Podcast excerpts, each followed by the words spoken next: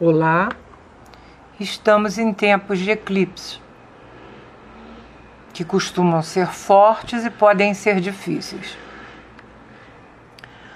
Também no Brasil, a pandemia voltou a crescer, mas devido ao desrespeito às medidas necessárias, em especial por parte dos mais jovens. Sabemos o quanto a pandemia tem sido difícil, mas a manutenção dos cuidados é uma questão de consciência social e familiar. Ainda mais quando as perspectivas de vacinas se mostram cada vez mais próximas. Dia 18, a americana Pfizer declarou eficácia.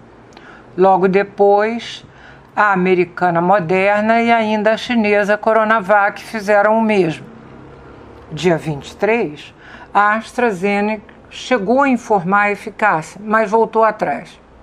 Sem dúvida, é preciso aguardar a confirmação dos órgãos de saúde, mas as perspectivas são animadoras. A lua tem estado muito bonita e parecendo cheia antes de chegar a isso, porque o clímax mesmo é dia 30, às 6 horas e 44 hora de Brasília quando em 8 graus e 38 de Gêmeos, nosso satélite faz exata oposição ao Sol em 8 graus de Sagitário, formando um eclipse penumbral que não será visível para nós. A polaridade dos princípios Gêmeos Sagitário indica a importância do equilíbrio entre a diversificação e multiplicação de gêmeos considerando o próximo, versus o avanço de Sagitário visando o distante. O único planeta em aspecto com a Lua é Vênus, em Escorpião, em Quincunce, indicando que é preciso ajustar multiplicidade com profundidade para obter satisfação.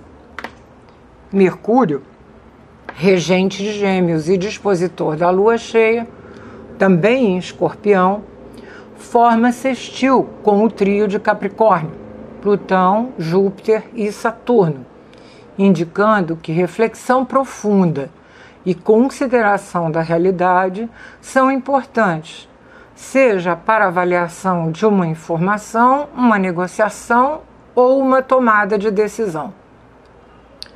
Júpiter, atualmente, no ponto médio do trio, às vezes promove fanatismo.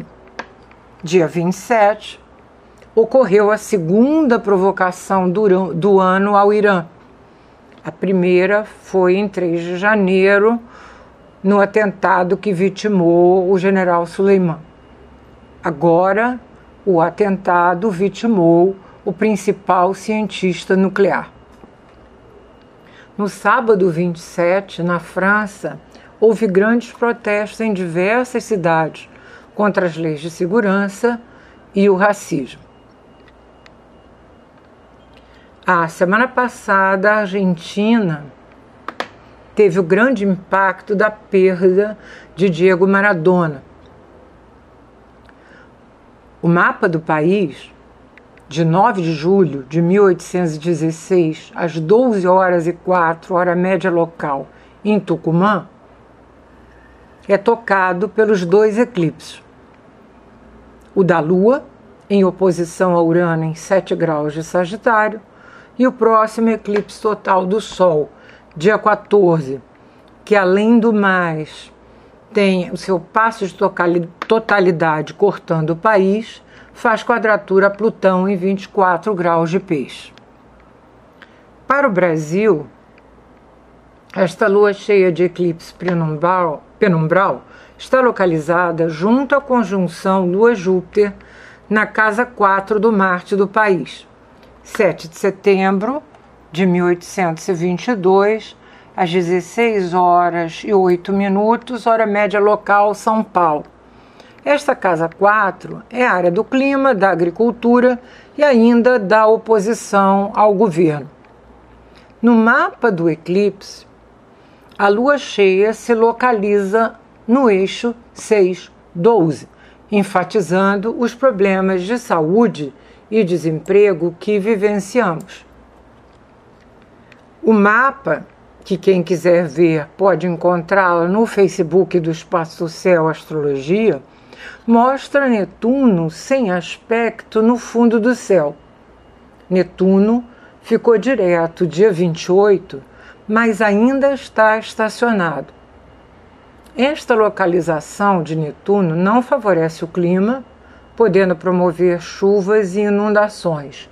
E no que se refere à oposição ao governo, pode levar a alguma manobra, ainda mais se considerarmos que o meio do céu está localizado sobre o sol do país em 14 graus de Virgem.